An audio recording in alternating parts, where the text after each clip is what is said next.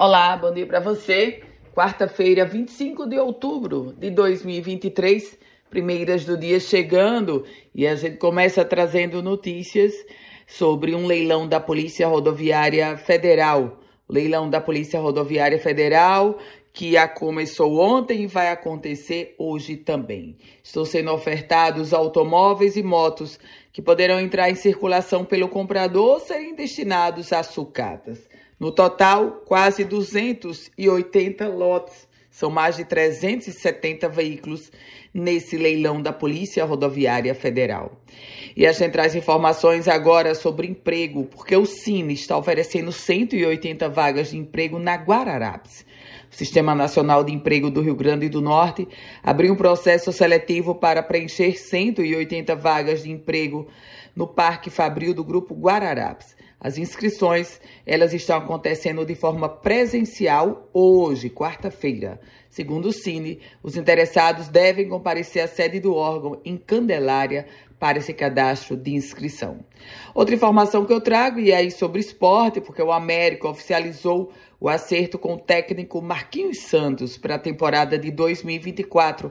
Marquinhos Santos vai comandar o Alvirrubro o Alvirrubro, aliás, nas disputas das Copas do Brasil e do Nordeste, além da Série D do Campeonato Brasileiro. Polícia, homens encapuzados e armados, fortemente armados, fizeram reféns numa rua lá da cidade de Pendências e roubaram uma casa lotérica e uma loja. Foi um grande arrastão por lá. E o projeto que mantém o ICMS do Rio Grande do Norte a 20% travou na Comissão de Constituição e Justiça da Assembleia Legislativa.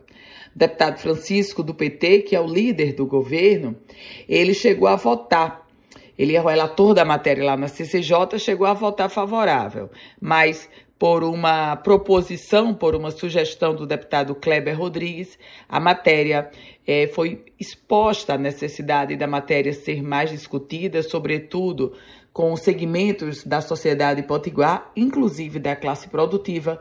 Então, antes da análise da CCJ, vai ter uma espécie de debate, de audiência pública na própria promovida pela Assembleia Legislativa do Estado do Rio Grande do Norte.